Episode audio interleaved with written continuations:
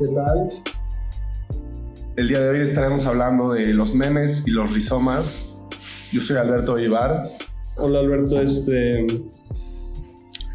Cuando me dijiste el tema que, que no terminé de entender aún lo de rizomas, ¿cómo se relacionan te refieres la conexión entre un meme y otro, o sea, como el mapa entre memes. Sí, sobre todo cómo funcionan los sistemas. Eh, viene directo de la introducción de Deleuze y Guattari al libro de Mil Mesetas, que habla precisamente de, de rizomas y explica como un poco cómo funciona este sistema y lo compara con el otro tipo de, de estructuras en la naturaleza que es más como un árbol, que es más lineal. Hace esta referencia de que si a un árbol le, se empieza a construir el, mismo a través de raíces, troncos, ramas, hojas, eh, y cómo este sistema es un sistema lineal, cómo es que si le cortas las raíces, este sistema entero va a sufrir y tal vez a morir la mitad de ese sistema, o si cortas el árbol, se va a morir todo el follaje, ¿no? En cuestión de rizomas, son estos organismos que que crecen de una forma no lineal. Eh, se da sobre todo en las enredaderas y en las raíces. Por ejemplo, el pasto de raíz es un rizoma, porque tú puedes agarrar cualquier sección de un pasto ya, ya como eh, desarrollado y cortar solamente una sección y plantarla en otra parte y se va a empezar a crecer un pasto de raíz a partir de ese principio, ¿no? O sea, el, primer lugar, el primer pasto que tú pusiste ahí es el origen, por así decirlo, y de ahí va a empezar a ramificarse y a ir creciendo. Pero entonces no, no sigue patrones o, geometrías como justo como fractales o cosas más pegado hacia lo ramificable y a lo fractal. Entonces, en algún momento tú vas a poder cortar ese mismo principio que tú plantaste y el sistema no se va a morir, porque ese no es su principio en sí, ese no es su raíz, ese no es su tronco. Y entonces, ¿cómo se y el sistema va a seguir generándose por sí mismo y cada ramificación va a ser un principio igual y mm. también un, un, final. Entonces, tú puedes ir eh, tratando de cortar y de quitar partes de este rizoma, pero el rizoma va a ser más propenso a que sobreviva por su sistema que no es lineal, ¿me entiendes? Ok, ok. Entonces es más fácil que elimines algo lineal como es un árbol que eliminar un sistema rizomático. Wow, entonces ya veo la relación con los memes que, que tú hiciste, ¿no? La unión entre ambos conceptos. Pero entonces, ¿tú cómo lo relacionas con los memes, ¿Tú cómo te Es esta noción de que el meme no tiene un un creador también, como que tengo esta idea de que el meme quiere habitar también. Entonces, pues esta idea también de quitarle el crédito al creador, ¿no? Como que hoy en día mm. el creador del meme también es un fantasma en este sistema. Y da igual, porque en realidad no importa quién es el creador, importa el meme en sí. Y cada vez que se hace un meme, se vuelve a hacer un, un principio nuevo. Y cada vez que se distribuye ese meme, se vuelve a hacer un principio nuevo sin importar cuál fue el origen. Y cada vez que monta este meme y se reinterpreta la imagen o se vuelve a contar el chiste de una forma diferente, se vuelve un mismo inicio que va a ramificar su existencia. Entonces es más difícil matar un meme también, porque es un, sistema no lineal, la forma en la que se desarrollan los memes en el Internet y al mismo tiempo la relación con las ideas, ¿no? O sea, un meme, pues obviamente también tiene una idea detrás y cómo a través de la historia y la sociedad las personas han querido erradicar ideas o conocimiento, información. Total. Y en el caso pues del meme, ya hablando objetivamente, no se puede pues destruir, ¿no? Porque siempre hay, hay una relación con algo más. Entonces, nunca lo había visto así, o sea que justo no, al no haber un creador, la distribución, en este caso rizomática, pues quiere decir que solo somos que como canales o como sí. afectados por algo previo, ¿no? Un medio más, también, o sea, el humano. es el medio que percibe y el medio que Crea. los hace habitar, ¿no? El meme no podría existir sin habitar en la mente humana. Entonces, el meme también nos usa un poco para poder existir. Sus propios fines. Ujú. Lo, lo he comentado la otra vez, no me acuerdo en qué episodio del podcast, que estaba leyendo la otra vez un... Leí un libro, güey, como de este güey de Google de ciencia, de inteligencia artificial, Ray Kurzweil. Y este güey tiene todo un asunto de la singularidad y así. Y este güey dice en sus libros, güey, justo él apoya mucho la singularidad porque este güey cree que la evolución no, no es el humano el que debe de evolucionar o algo así. Y él entonces actualmente cree que es por... La evolución ha sido por fases, ¿no? Previo a nosotros los simios, bla, bla, bla. Actualmente es, digamos que nosotros somos los que más importamos. Pero lo que él dice es que lo que evoluciona realmente, o lo que se está transfiriendo de una, de un, eh, ¿qué sería? Como un vehículo a otro, que antes fueron los simios, ahorita los humanos y así, es la información, güey. Entonces, este güey apoya mucho eso, así como después van a ser los robots y ya que haya vida en otros planetas, esa misma información va a habitar ese espacio Total. y así esparciéndose. Entonces este güey dice, pues sí, güey, nomás hay que dejar que fluya mucho la información porque lo que importa, justo como si la información per se tuviera vida, güey. Sí, total. Justo me, me hizo un poquito, me recordó a esta idea de Nick Land, Mm, el que bajó un poquito la idea del aceleracionismo y la planteó como aceleracionismo, ¿no? Que habla de que el capitalismo no es un- una creación del humano, el capitalismo es un, un ser por sí, o sea, como una inteligencia exacto.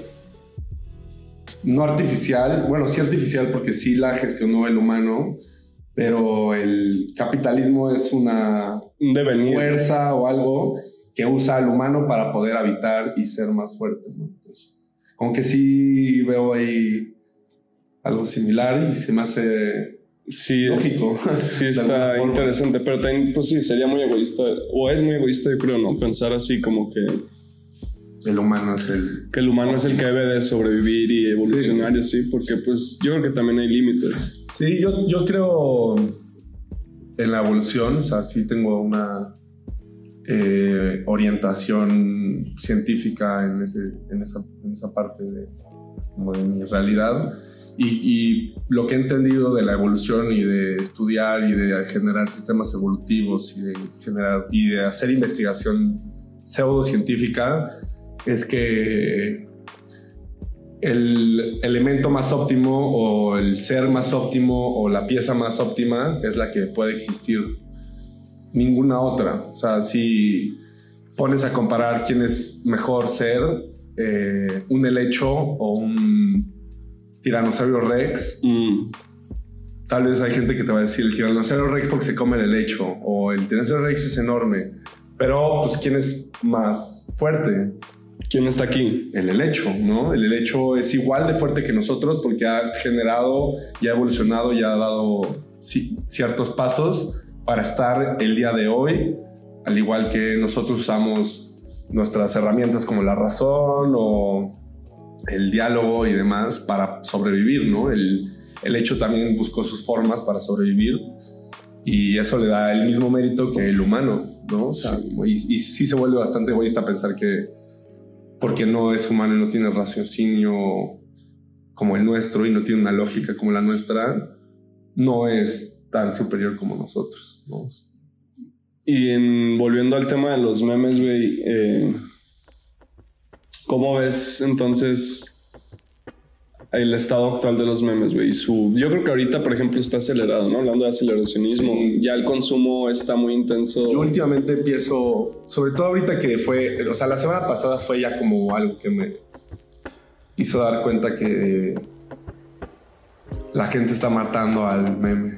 ¿De a qué tipo de memes? Digo, porque no se pueden Sí. morir como No tal. se puede morir como tal, pero como esa idea del meme para narrar un chiste o para hacer un comentario, siento que se está empezando a, a morir porque ya se está volviendo un espectáculo, ¿no? O sea, como y... O sea, el meme surgió por, por una razón más como sincera, ¿no? Como por decir un comentario, por joder, por trolear a alguien. No se hizo con un interés de volverse un nuevo mercado, no sé, show. No se trató, no se buscó con eso, ¿no? O sea, la gente memera, la gente shitpostera tiene otra, otros fines que no es el generar un producto de consumo, ¿no? Y eh, los memes como más, o sea, los más primitivos, como que tenían esa sinceridad y muy poca gente estaba clavada en eso, ¿no? O sea, todavía hasta cuando salió Nine Gag, era muy poca gente clavada, clavada en el meme, ¿no? O sea, era más una generación joven que no quería consumir a huevo un contenido muy denso ni nada, ellos nada más querían ver basura y pasarla bien, ¿no? O sea, O también, ajá, era usado mucho en comentarios, ¿no? Como respuestas de trolls, por ejemplo. exacto. Mucho como un comentario en Facebook a otra cosa que quizás era un meme respondiendo a otro meme, porque ya es que en Facebook pues puedes comentar con una imagen, ¿no? Cosas así. Pero sí es cierto, o sea, ya ahorita ya hay como cierta exigente- exigencia del público que puedes llegar a tener, digamos, y como también ya el chiste que conocemos actualmente como meme. O sea, como el, el espectáculo, más bien, por no decir chiste, ese espectáculo de consumir memes ya está muy viciado, creo. Sí, total. No, yo te digo que yo lo vi muy, muy, muy cabrón en con la camioneta de Tesla Ajá. y el plátano de Mauricio Catela. O sea, como que ya llegaron al pues a lo pop, pero, Pero- ya un extremo que ya rebasa, o sea, ya solito se, se mata el chiste, ¿no? O sea, ¿Viste que este güey dijo eso? Así como... O por- lo tuiteó. Lo del que se rompiera la ventana. No, dijo I did it for the meme o algo así, güey. Sí, güey. O sea, como que ya lo llegan en ese grado, pues ya solito, o sea, ya ves el primero con Tomb Raider del Nintendo 64 y te da risa, luego ves Que, ah, de camioneta las, como los Tesla. pezones, los, Pues, los es como pechos. más faceteado todo, ¿no? O sea, como que ves el Tesla con la Virgen de Guadalupe, el. Tesla, o sea, como que ya fue una semana que eso llegó al, al tope y a mí ya no me interesó el segundo día, o sea, ya Pero también justo, como esta... el hecho de que no te interese a ti al mi- al- en un día dos habla también de ese mismo aceleracionismo, güey, porque antes estábamos acostumbrados a usar un mismo meme como el troll face o el año. angry no sé qué. Ajá, durante un- todo un año, durante todos meses, güey, ahorita ya es así como lo nuevo, lo nuevo, lo nuevo, lo nuevo, lo nuevo, lo nuevo. Muy fuerte. Y, o sea, como que pasa esta idea de la sociedad del espectáculo de Guy Debord. Perdón por ser tan de hueva y citar tanta gente. Odio a la gente que hace eso, pero pues, creo que también es el lugar. Pero que. Eh, esta idea de que en el momento en el que, o sea, no sé, a esta reflexión de que muchas de las revoluciones actuales o mucho de las acciones que tienen un mensaje se han muerto ellas mismas, o sea, han como ahogado ellas mismas en el momento en el que se vuelven un espectáculo y ya deja de ser una lucha y deja de ser una revolución y se vuelve un espectáculo.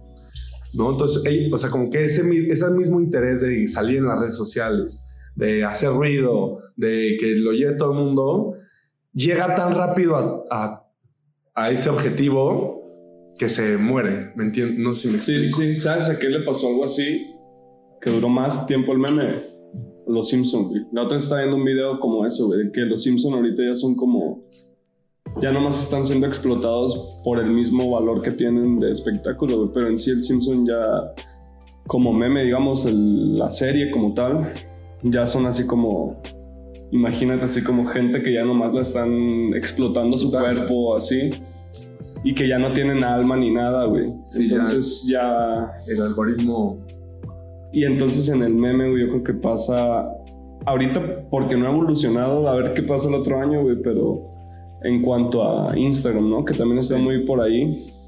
Que ya dura mucho Instagram como plataforma. Porque digo, Facebook, según yo, ya nadie lo usa, güey, como tal. Yo creo que Facebook está teniendo un resurgir. ¿De qué forma, güey? Es como que está cambiando también el uso, ¿no? Y sobre todo porque la gente ya no lo usa como Facebook quiere. O sea, ahorita yo ando muy clavado en los grupos, ponte tú. Es como un, Estás nuevo, metido. un nuevo Reddit, Pero privados. pero privados. Y por ejemplo, ¿qué grupos tienes ahorita? Porque yo ahorita no. Lo último que como mataron justo a Trips Densos, güey, en varias redes. Este. Un clavón. Reddit, Digo, desde juguetes de Sofuri, juguetes bootleg mexicanos. Eh, A ver, voy a leer unos títulos de, las, Sí. de los grupos de aquí Alberto, güey. Dice, los primeros tres. Mexican Comi Zapato, Zapata Posting. sí. Ibero Carpool. Y luego este, ¿cómo pronuncias este? Kai. Kaiju. Kaiju. MX. Son monstruos japoneses de juguete. Pero juguete de plástico mexicano ochentero, pero entonces poliedros. la comunidad es... Es que también, según yo... muy activa, güey. Lo que tienen esos grupos de Facebook, en mi experiencia, en lo poco que he estado, güey, es que al ser privados, la moderación Hay unos mucho más. está alta, güey. Entonces, como que puedes sí hacer cosas muy intensas. Y Sí. como que no se enteran de lo que está pasando dentro las personas que están afuera. Entonces, como pasó hace Pues sí. años con la Legion Hulk, ¿no? Por ejemplo. Pero eso también pasa con Reddit. Si no estás metidísimo, no entiendes ni siquiera el lenguaje. Pero al no ser público, me refiero. Sí. Como que sí puede llegar a suceder ahí algo muy efervescente y interesante, güey. Y de, y de nicho, ¿no? También porque Sí. muchos de estos, de estos lugares te preguntan antes de entrar una, ciertas, ciertas preguntas. Que hay unas muy, muy fáciles, o sea, como muy básicas y muy Es cierto, güey. banales, pero hay unas que sí es como de. Estoy en uno de coleccionistas de juguetes eh, bootleg y piratas mexicanos. Ok. Y las preguntas sí eran más filosóficas. ¿sí? No mames, como cuál. ¿Cuál es tu interés de, la re- de la- los juguetes de reproducción? ¿Por qué crees que tienen valor? O cosas que sí ya tienen un poquito más de filosofía ¿Qué- detrás. ¿Cuál crees que sea el valor en un bootleg de los Simpsons, por ejemplo? Pues esa idea de perpetuar una idea eh, y hacerla accesible a, a la gente siempre va a ser como esa arma poderosa del, del bootleg, ¿no? O sea, justo también eh, estaba pensando un poquito en cómo aterrizar un poquito esto lo de las rizomancias y del primero y no el primero y esta forma de que siempre hay un primero nuevo y va a seguir emergiendo, bla, bla, bla. Eh, ¿Qué pasa con el, con el clásico luchador de plástico inyectado mexicano? Exactamente. Que está en una posición. En esa posición como parece que él está parando que le tomen fotos. Es lo que dice, ¿no? La historia de que le estaban tomando una foto juntos a, Blue Demon. a Blue Demon y al Santo. Hicieron esa pose. Así como, ah, no se esperaban la foto o algo así. foto. Exacto. Y quedó en el juguete, güey. Y, pero justo ese, ese ejemplo es buenísimo porque se, se sabe, bueno, yo eh, llegué a quién fue el creador de ese muñeco ¿Cómo, ¿A qué te refieres con llegué? en este mundo del juguete. Pero mexicano. conociste- Sí, conocí al hijo. El creador ya está muerto, pero el hijo tiene las esculturas originales y Mm. tiene los moldes originales y no solo era del santo, había de Blue Demon, del perraguayo, son creo que siete en total diferentes. Pero el que jaló fue el del, el del santo. ¿Y todos en la misma posición? Todos, no, en diferentes Ah, posiciones. ok, Y sí son diferentes esculturas, ¿no? Y, pero, pues porque al creador no- nunca tuvo el interés de volverlo un producto o que se volviera un producto tan como oficial, pues ni le tuvo el interés de, de registrarlo, ¿no? O sea, él le interesaba producirlo en su casa con una pequeña... Pero entonces, ¿cómo, Eh. ajá, ¿cómo lo logró hacer? O sea, Pues él, él produjo su... no fue una marca, o sea, él como... No, ¿qué eh, hizo con totalmente bootleg, que es esta idea de hacerlo propiamente en tu casa, ¿no? O sea, hizo de- un vaciado de plástico. hizo los moldes en Samac, los moldes siguen Ok. existiendo y inyección de plástico de las viejitas de punzón, bueno, de bajarle, de los que le queda a la orilla o esta. sea, no de inyección automática en línea. Son los que le queda a la orilla. Esa Ajá, son como eso. O sea, tienes que tú bajar una palanca y conforme vas bajando ese pistón inyecta el plástico caliente. Eh, pero lo que pasó con eso es que se volvió un objeto mucho más reconocido que el Batman de 1983, de hecho por Mattel, bla, bla, bla. O sea, no, no sé si existe Y en otras Batman, partes pero- del mundo también tiene su valor. O es Claro. demasiado. Me imagino que en sí. Japón, o sea, en Japón ves apropiación como de Ultraman, de los En Power esa Rangers. posición. Pues sí, ¿no has visto que Ultraman se pone así cuando eh, va a atacar y trae un calzón de luchador y la máscara de Ultraman es bastante similar a... Mierda, güey. O sea, como que hay una, hay una apropiación cierto, fuera del mundo. En Estados Unidos también hay un valor muy cabrón a los luchadores. O sea, no, como que pero sí, yo me refiero en permeó. específico al juguete. este. Sí, permeó. O sea, como hay un interés de, del objeto, ¿no? Como que sí hay un- un- una respuesta directa a, a ese objeto, que quién sabe cómo llegó en esas épocas a esos lugares también, ¿no? O sea, que, que encuentres en Japón un juguete de vinil inflado eh, tan parecido al luchador y que sea un luchador nada más que con máscara de tigre. Pues como que sí te hace cuestionarte hasta dónde llegaron esa- esos objetos, ¿no? Ese rizoma. y cómo eso per- se perpetuó, ya que no era ni, ni de una persona ni nadie, cómo la gente que también hacía bootleg se tomó la molestia de reproducir ese mismo luchador y de cómo también se modificó ese luchador para hacer nuevos eh, piezas, ¿no? O sea, usaban el mismo, mismo luchador, solamente le ponían orejas y lo pintaban de negro y le hacían una especie de símbolo en el pecho y ya un Batman, ¿no? Claro, Pero parte siempre desde la escultura del luchador con esa posición, ¿no? Porque es muy antropomórfica, eh, es fácil, eh, la escala es muy buena para el humano. O sea, hay varias cosas del por qué es, es un, un objeto de éxito, pero hay varios factores como el que no haya tenido el interés de registrarlo o que haya sido en esa época, en ese material, que facilitaron que se diera este sistema rizomático también, ¿no?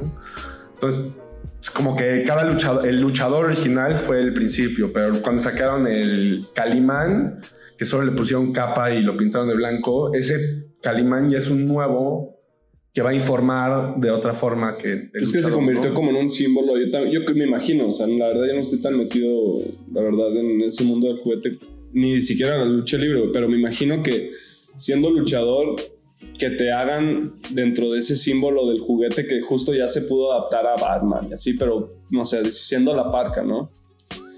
O alguien más nuevo como el místico y así, que te puedan adaptar a ese símbolo, yo creo que ya representa cierta Ya. validación también de, Legitimización. legitimización. De- de cámara. Ya le pusieron un gorrito de, de, el de la parca, nada más le ponen un gorrito como de fieltro y pues la cara de la parca, ¿no? Y es el santo. Sí, toda esta parte de este primero. Pero ya perteneciste a este universo también Exacto. de el santo, la parca a la par, en el mismo lugar, más horizontal, como en cuestión de valor, ¿no? Como que si tú llegas a un mercado y ves a siete moldes idénticos, nada más que unos la parca, unos en mil máscaras, como que se vuelven, no hay como un, o sea, una jerarquía, ¿no? También.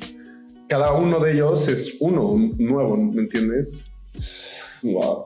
¿Y tú coleccionas esos, güey? Yo colecciono O sea, Eh, ese mundo de, de luchadores. luchador, de- o sea, moldes de luchador. Tengo un Tarzán. Molde. No, tengo el, el juguete más ochentero. Y cuando conociste al hijo del creador, viste cosas. Ah, Yo hasta yo hice un, No hiciste un güey. luchadorcito, ahí, un santo de hecho.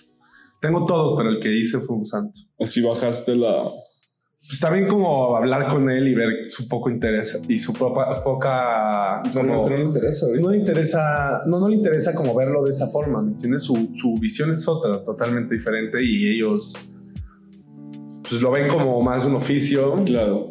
eh, que a partir de pues, la historia y de todo lo que ha pasado también ya lo empiezan a apreciar y, y saben que tienen algo cultural muy fuerte, ¿no? O sea, no, como que sí tiene esa noción de que tiene un casi un patrimonio, pero al mismo tiempo no tiene interés de, explotarlo ni de hacerlo algo más, ¿no? O sea, como él, yo considero que ese luchador ha construido la realidad de más de, o sea, de una generación, ¿no? O sea, no me hablo ni siquiera de un, de un grupo, me hablo de generaciones enteras, ¿no? Cuando eres niño, te proyectas a través de tus juguetes, ¿no? Y tú te vuelves ese juguete y te construyes a partir de ese juguete, ¿no? Entonces, como que pues, estaba muy cabrón lo que logró ese güey. O sea, y al- a cuánta gente ha como... Es que el juguete. ¿sabes cuál creo que es la relación con el juguete?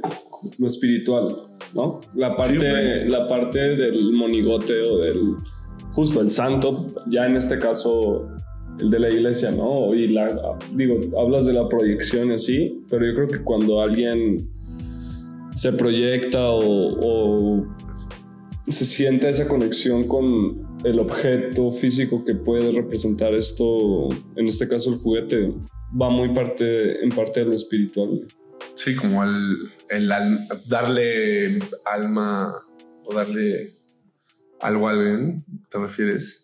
O sea, como yo lo veo un poco con el meme también, o sea, como que esta noción de proyectarte en el meme, y- porque al final el meme que te gusta es el que te hace lógica, ¿no? Con el que te conectas. Entonces como que te construyes tú también a través de del meme, ¿no? Es como, o sea, yo lo pongo muy a la par porque para, lo- para mí los dos son un objeto de información claro. digo, con lógicas diferentes, ¿no? Pero sí hay como una, una similitud en el cómo se ha eh, o sea, como esa idea de, de difusión y de distribución de- del contenido, ya sea un contenido formal, escultórico o de imagen, ¿no? Pero tienen un poquito esa misma lógica de, de encontrar al meme, a la corriente de memes que te gusta y a partir de eso también construirte, ¿no? Pero es que sí es tan amplio ahora. Sí, Para mí el concepto de meme sí es muy amplio, más allá de la imagen cuadrada, que es como casi un comic strip. sí. Pero, por ejemplo, tú que estás más metido en el mundo del juguete, güey, ¿cómo ves la relación? O sea, ¿cuál sería, digamos, el estado actual del juguete como meme? güey? No, pues el- ahorita el juguete también ya se está muriendo un poquito. Porque no se juega tanto con él, ¿no? Ya. Ok. O sea, como digo, el juguete. O sea, como la idea de producir juguetes o de. Del. Del objeto. Ajá. O sea, obviamente van a va a seguir saliendo y ese es el chiste, ¿no? Como ver qué chingados sacan de nuevo, ¿no? Pero justo hablando de los nuevos, güey, este nuevo de la... Hablando de juguetes, lo poco que puedo llegar ahorita a recordar o, o que se me viene a la mente, güey, estos de Destroyer. Ya viste que Ah, sacaron estos como muy, como que los creadores de estos juguetes para niños mexicanos están muy conscientes de la capacidad memética que tienen de pasar información a un niño o algo así. Y que sacaron estos como hasta un poco clasistas o racistas, ¿no? De Destroyer, que se llama como Los de neonato y todos esos. no, güey, ya hay unos nuevos. No, está. Que está son muy como una niña eh, de piel oscura y hay una niña de piel blanca y la niña de piel Ah. oscura le así como demasiado clasista. Ah, no, no lo he visto.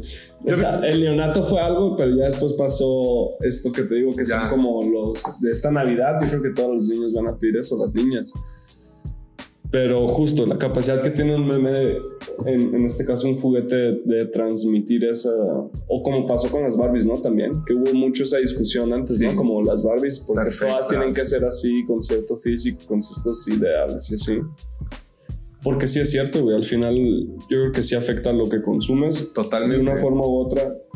Y en la forma de jugar, ¿no? También. Total. A esto también lleva un poco de pues, que los memes también, al igual que los juguetes, construyen realidades, ¿no? O sea, y está muy cabrón. A esto que, te- que decía que también, que el meme ya es parte como del espectáculo, del sistema, aunque suene muy chairo, eh, se ve cuando ciertos grupos o eh, gente que maneja la media de ciertos políticos o personalidades empieza a usar los memes Mm.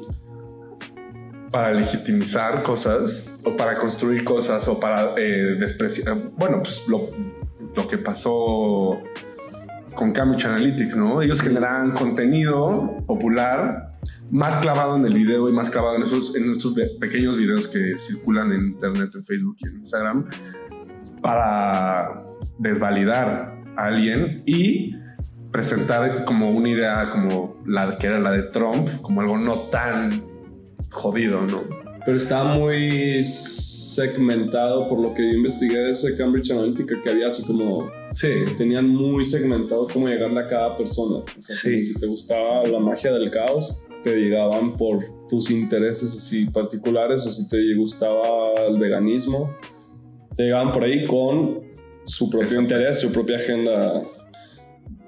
Porque justo con la inteligencia artificial y el machine learning puedes, pues, Sí, justo ya. llegarle a quien y quieras. y- Segregar y... Ujú. Muy cabrón. Pues sí, pero es, es esa misma idea también, como de que el meme ya se volvió también un, un lenguaje para cierta banda, ¿no? O no, también ya se volvió tan popular que ya lo entienden también mis tías y demás. No al mismo grado y con la misma crítica que tú y yo tal vez, pero ya aceptar. Antes veían un meme y decían, ¿qué tiene cagado eso? Ahorita ya como que hay Ya una hay lectura. ¿no? Ya hay todo. Y el que suba este Peña Nieto, él mismo haciendo un meme diciendo de lo de no, faltan menos, como cinco, como que ya lo vuelve un espectáculo, ya no se vuelve algo como, ay, ese güey es un pendejo, ya se vuelve, ah, es un chiste que hasta él entendió, se va diluyendo, o no sé. Siento que pa- ha pasado hasta con movimientos muy fuertes, ¿no? Yo creo que al, al movimiento feminismo, al feminista también hasta la, la ha afectado, ¿no? Pues lo que hicieron ahora con esto de. Ya es que salió esto de las tesis, la Sí. tesis, y luego que después. El, yo tengo esta eh, teoría quizás conspirativa, pero pues, según yo podría estar muchas personas de acuerdo conmigo, ¿no? Salió todo esto muy fuerte de las tesis, ¿no? Y cómo responde por lo menos en México los medios, güey. Con este caso que parece muy sospechoso y hasta armado, construido como ha pasado antes en la tele, güey. De esto de la morra en el taxi, güey. Ujú. Según yo, por ejemplo, eso. Total, y entonces güey. ya desvalidas como toda la carga Total. memética que pueda tener lo de Chile y lo de México que hubo así muy intenso por acá por Bellas Artes. ¿Y qué haces, güey? Así como construyes una historia, un meme y... y- y- a partir de eso diluyes esa fuerza que Sí. tenía. o sea, sí, eh, tú hablas de como de también del- de, que se armó ese caso, ¿no? O sea, que en verdad Estuvo muy sospechoso, así se, que... se volvió, o sea, que prendió, se estuvo en todo el internet de momento. en un día, así como, eh, y todo duró un día, güey, así como la morra se perdió y Reddit, Twitter, todos en contestando. todos lados. Claudia, Claudia Sheinbaum así de, ay, te vamos a ayudar, te vamos a ayudar.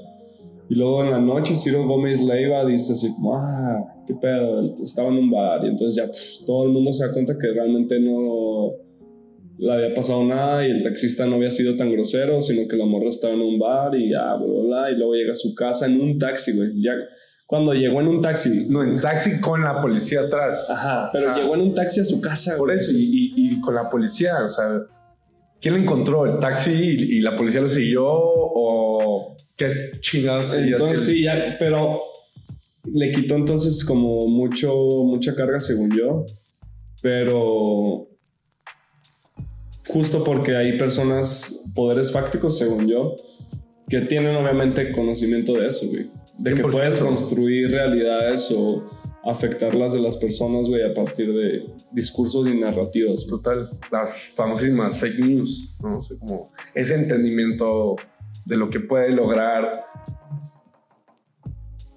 el que se te presente una noticia como algo oficial.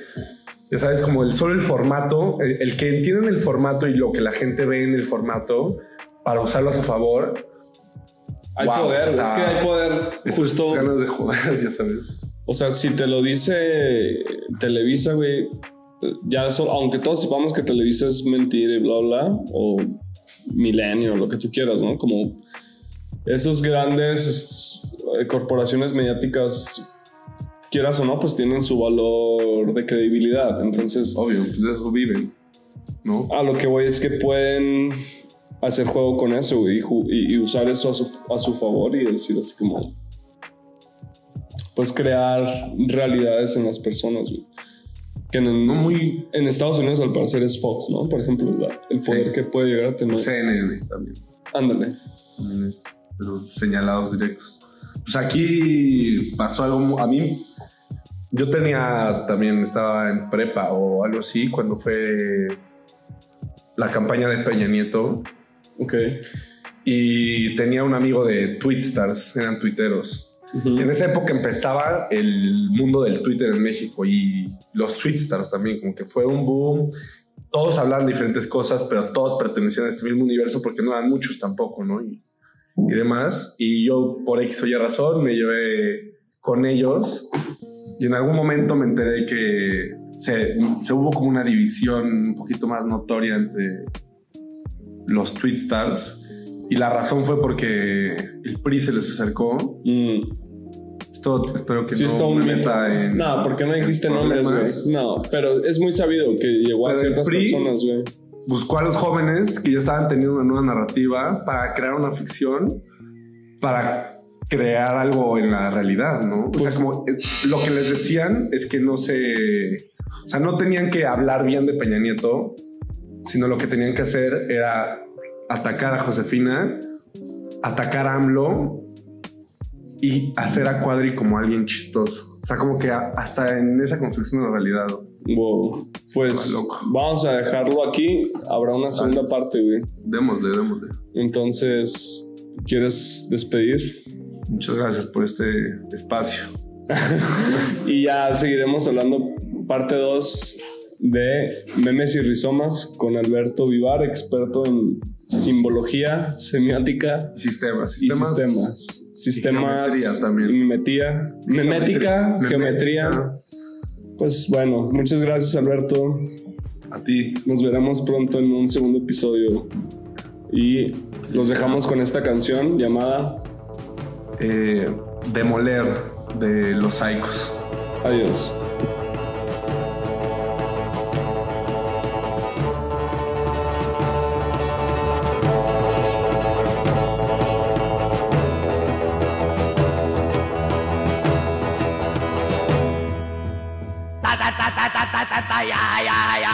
echemos abajo la estación de tren, echemos abajo la estación de tren, echemos abajo la estación de tren, echemos abajo la estación de tren, demoler, demoler, demoler, demoler, echemos abajo la estación de tren, demoler, demoler la estación de tren, demoler, demoler la estación de tren.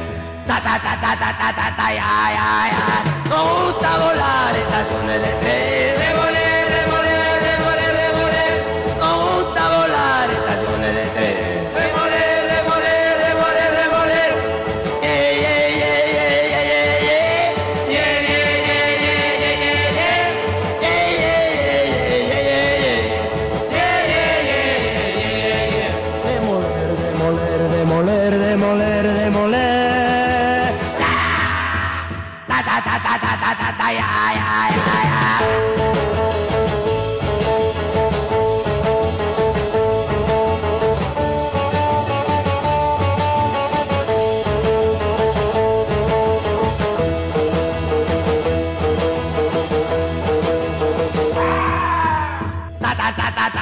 ay, ay, ay, ay, echemos abajo la estación de tren, echemos abajo la estación de tren, echemos abajo la estación de tren, echemos abajo la estación de tren, demoler, demoler, demoler, demoler, echemos abajo la estación de tren, demoler, demoler la estación de tren, demoler, demoler la estación de tren. Ta ta ta ta ta ta ta ta ay ay ay nos gusta volar en estaciones de tren.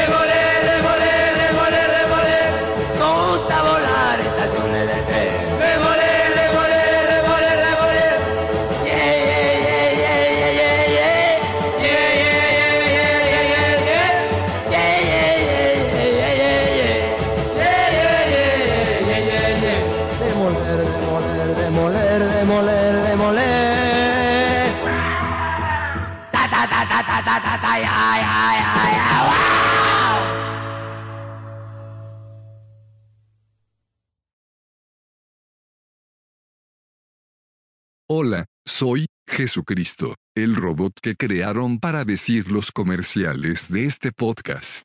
Solo he venido en esta ocasión para pedirte que ayudes al podcast del memes y compartas este podcast con otras personas. También, visita para apoyar el proyecto. Más información en la descripción. Somos la nueva ola de la juventud latinoamericana. Somos